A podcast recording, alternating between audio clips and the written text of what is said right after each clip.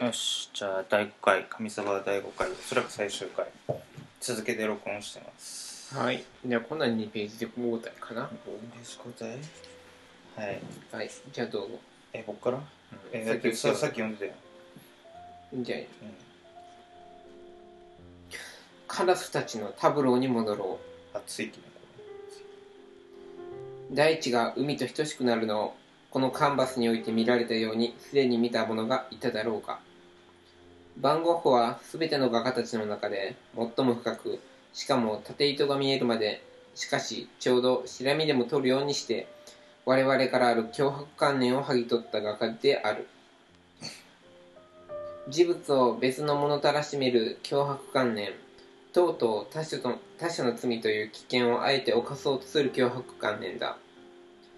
そして大地は液状の海の色彩を持つことはできないのだが、それにもかかわらず、まさに液状の海のように、バンゴッホはその大地を続けて一人抜くまででするように投げ続けるのである。投げつき噛むなぁかむねいいじゃんぐだぐだそして、ブドウ酒の檻のような赤紫色。彼はそれ、彼はそれで画布を煎じたのだ。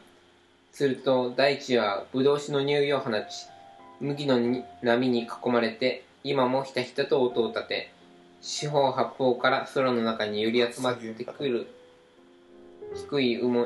雲にくすんだ、えー、音取りのトサカを対立させる。だが、すでに言ったように、歴史の持つ死を思わせる不吉な要素は、カラスたちがそれをもって、許される工夫される贅沢なのだ。まるで大いなる夜食から抜け出たような強化やじゃこ邪光か、あ、そこ邪光か。邪光や、えー豪華なナルドの香油や、トリュフのあの色彩、空の群れ咲きがかった波間から、煙でできた老人たちの二三の顔が、この世の終わりのようなしかめ面をして、恐る恐る覗いている。だが、バンゴのカラスたちがそこにいて、彼らにもっと品位を保つように、つまり、もっと冷静をなくすようにとそのかすのだ。そして彼が実存から解放されようとしていたまさにその瞬間に描かれたような低い半円形の形をしたこの画布ん半円形の空。あ半円形の空をした空をしたこの画布とともにバンゴッホ自身が言いたかったのはそれである。というのもこの画布は誕生や婚姻や出発のしかもほとんど早朝である異様な色彩を持っているからであるが私には大地の上空でカラスたちの翼が強烈なシンバルを打ち鳴らすのが聞こえるのだがバンゴッホには今からもうその大地の波ある波浪を食い止めることはできないように見える。そして死がやってくる。サンレミオリーブの木。太陽の糸杉進出オリーブの実の収穫アリス館の散歩道。アルルのカフェ。そこから水の中に指をつけてみたくなる橋が橋が幼年期のある状態への暴力的な対抗の動きの中にあるのだが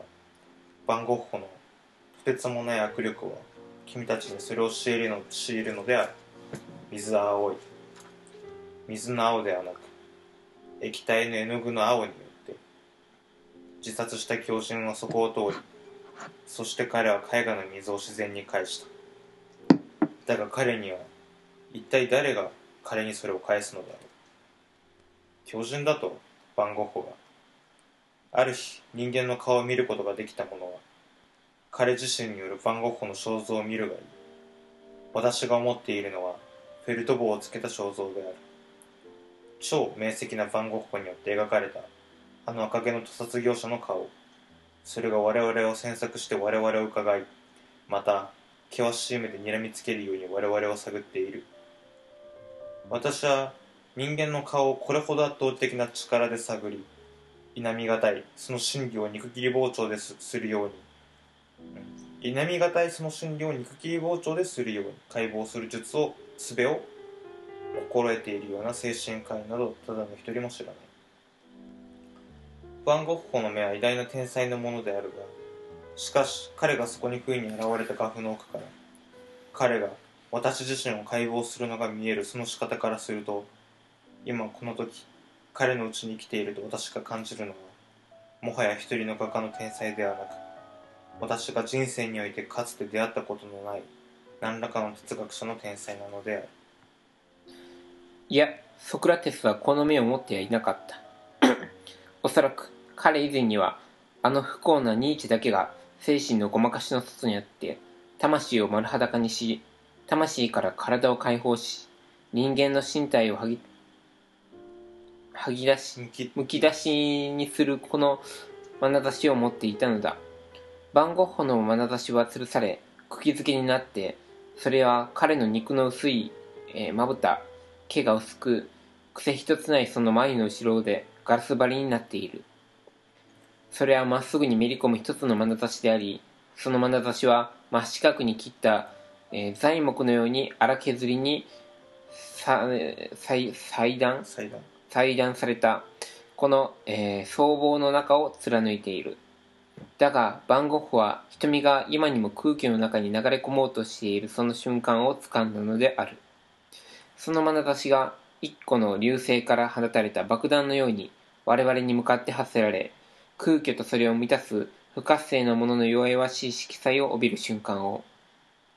世界中のいかなる精神科医よりも偉大なる番号法はこんな風にうまく己の病気を位置づけたのである。私は姿を現し私は元気を取り戻し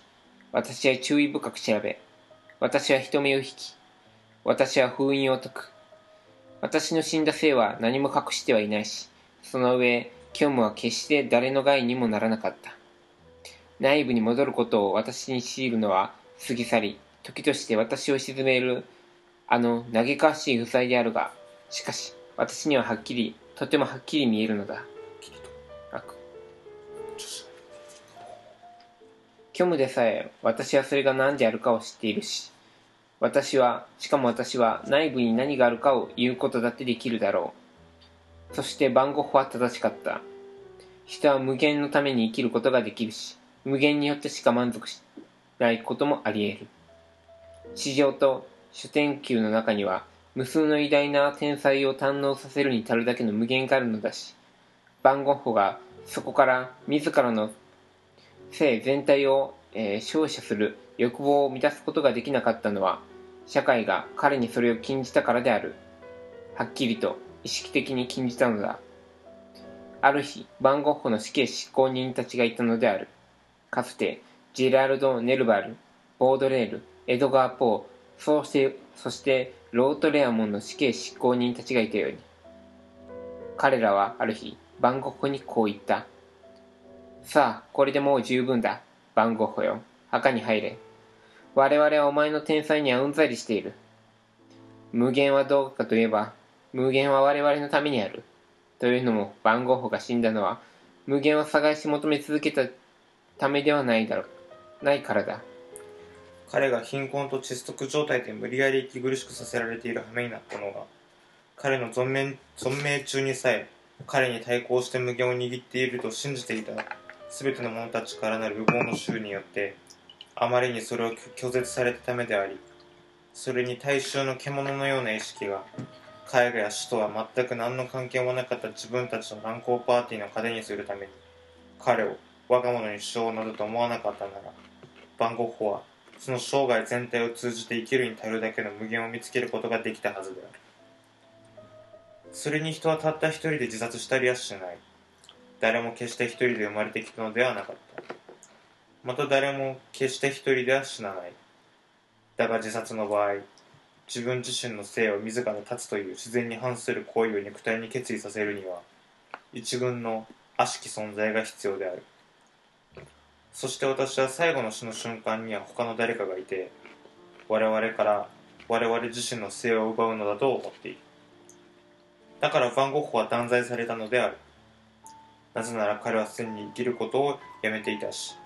そして弟へ宛てた手紙弟へ宛てた彼の手紙から伺われるように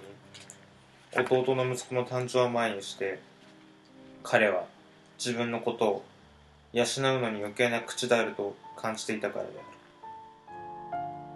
だがとりわけ番ゴッホは最後にこの無限と一緒になりたかったのだがその無限に向かって彼が言うには人はいわば星へ向かう汽車へ乗り込みしかもまさに生に決着をつけることに決めた。その日に乗り込むのである。ところで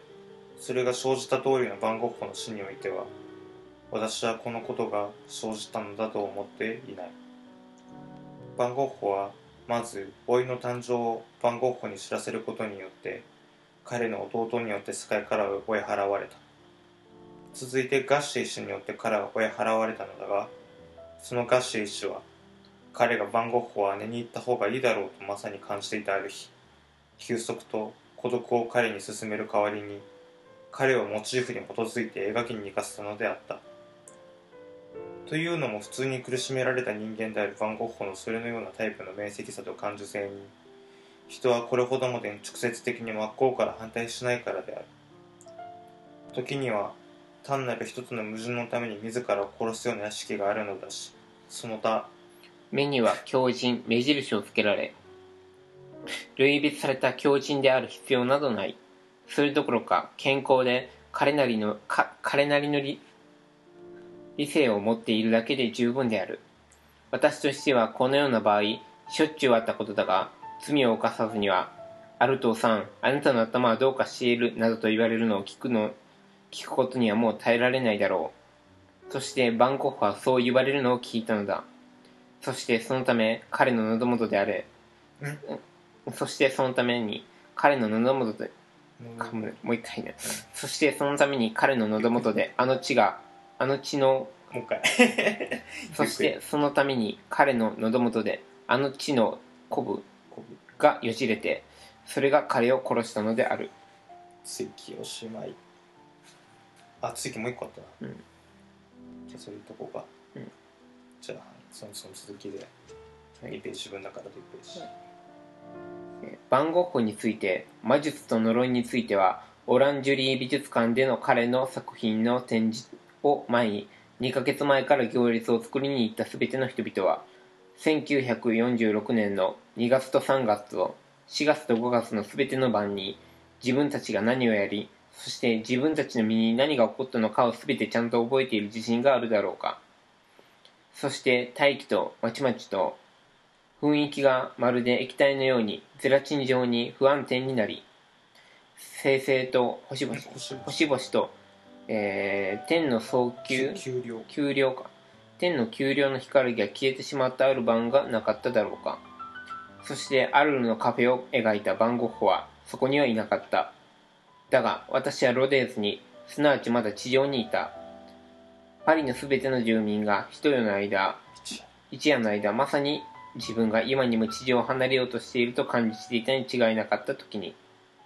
そしてそれはつまり彼ら全員が一般化されたある種の下劣な行為に一致協力して加わったということではないか。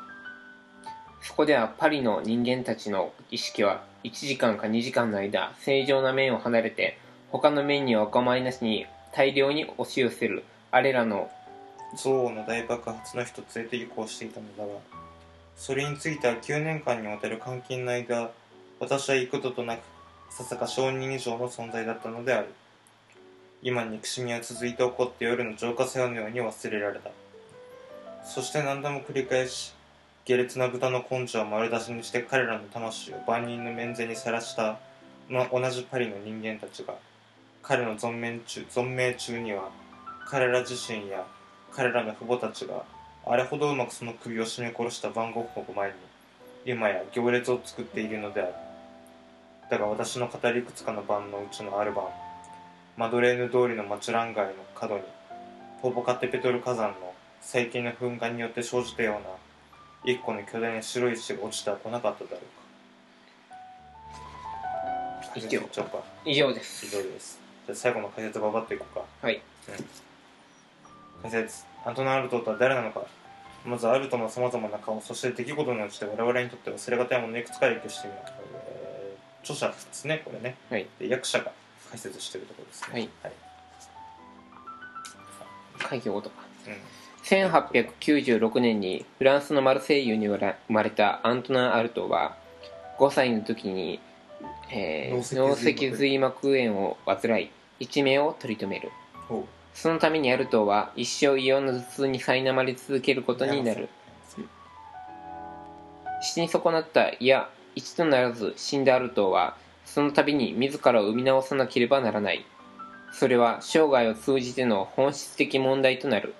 海洋海洋ごと？うん。じゃあ次。25歳で役者としてのデビュー映画俳優やがて演劇理論家演出家としてアルフレッド・ジャリ劇場を設立し残酷劇を提唱し世界の前衛演劇の過激な先駆者と先駆者となる。演劇とその分身を西洋の演劇を根底から批判し演劇に対して真に性を擁護する演劇の提唱をする全く独創的なテクスト的実践である。これに並行して神経の計りジャック・リベールとの往復書簡冥府のへそなどにおいて見られるように思考の不可能性を最も本質的にして激烈な形で思考しようとする得意な詩人が誕生した。彼は初期のシュルレアリストグループ。とりわけシュルレアリスム革命史の最もラディカルな先導者であった。シュルレアリスムの黒い太陽というべきである。メキシコインディオパリ島演劇。はい。あパリ島演劇。アイルランドなど非西洋文明及び古代西洋文明への原型への心身全体をかけた魔術的アプローチ。それはアルトーの精神と肉体に変調をもたらさないわけにはいかなかった。ヘリオガバルスまたは、えー体感。体感させるアナーキス。体感せる。体感せるアナーキスト読んだよ革命的メッセージ、タラフマラがこの危険な脱領との、えー試みから結晶する。アイルランドへの旅がきっかけとなったフランスの精神病院への9年間にわたる強制的監禁。そこで昼夜を問わず繰り返された悪霊との壮絶な戦い。そしてオカルトへの全面的な没入から極めて明晰な反オカルトの戦士それはナチズムが荒れ狂いフランスが占領された時代とも重なっている。この監禁中の想像を絶するさまざまな困難。51回にも及ぶ電気ショック。臨死体験。戦争。占領中の劣悪な精神医療体制下の精神医療体制下での極度の栄養失調。長年にわたる麻薬中毒による禁断症状との戦い。当時すでに進行中であったはずの直腸がんによる下腹部の激痛。などなどにもかかわらずかつてのシュルレアリズム時代からのあるいは戦後の新しい友人たちの尽力によって相対的自由を勝ち取った隊員ゴナルドは1948年3月に死去するまでのわずか1年と10ヶ月の間にサラベルナール座でのアントナン・アルトを称える夕べによってパリに凱旋しかっこただしアルトは出席を拒まれた。かっこ閉じ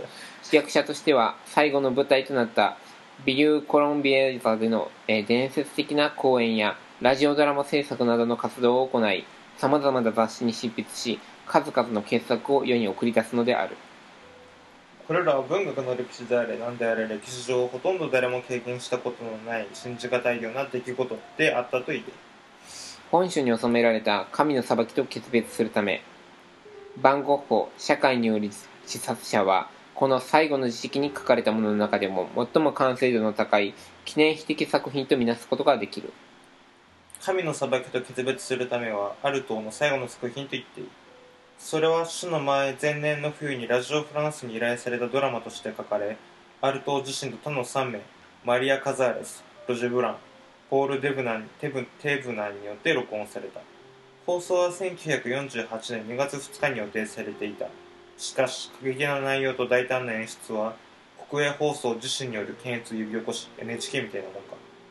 これに抗議する人々によって公聴会が開かれたがついに検閲は撤回されることなく1973年まで長い間このドラマは電波に乗ることがなかった。アルトは精神病院に監禁監禁中から数百冊に上るノートを書き続けていた。しばしば短く行分けした詩作とデッサンとが交代しフランス語でも何語でもないアルファベットが挿入される。その書き言葉は荒々しいデッサンと意味を脱する音声の間で激しく揺れている。神の裁きは、カッコ、そして番号法は、カッコ閉じ。明らかにアルトーのそのような奇妙な詩作の実験室における成果を凝縮した作品なのである。アルトはかつて残酷劇演劇とその分身として提唱したそ提唱した演劇の試みをその電波上のドラマでもう一度試みようとしているここに一緒に訳し訳して訳出した、えー残酷劇もまたラジオドラマの一部となるはずだったがこれは実際には録音されなかった。とにかくこのドラマは残酷劇の新たな試みであり体をめぐるアルト自身の果てしない施策と実績実績。の新たなる展開であった。そしてアルトが演劇とその群衆のテクスト群を書いてそれから体験した異世界の旅、えーメキシコタラフマラ族アイルランド。また精神病院での壮絶な戦いを壮絶な問いを通じてアルトが見てきたものがここには電気の嵐のように注ぎ込む。アルトは神を西洋アメリカソビエト世界全体を敵に回すかのようにして激しく神のばい菌を批判し間違って作られた人間をとりわけその身体を批判し別の身体を発見しあるいは生成しようとする。アルトはほとんど激烈なプロパガンダのように新しい身体を持つ新しい人間の登場を叫ぶようだがそれはユーモアに満ち高知に満ちている。